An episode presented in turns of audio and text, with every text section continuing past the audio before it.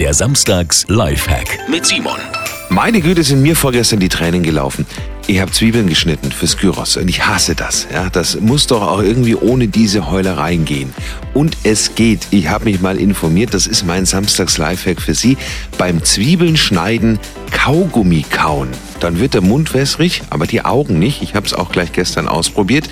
So klar habe ich eine Zwiebel beim Schneiden noch nie gesehen. Keine einzige Träne und gebrannt hat sie auch nicht. Also freuen wir uns aufs Mittag- oder Abendessen, machen heute ohne äh, Heulerei die Zwiebeln. Schönes Wochenende und jetzt die echte Abwechslung bei Arabella.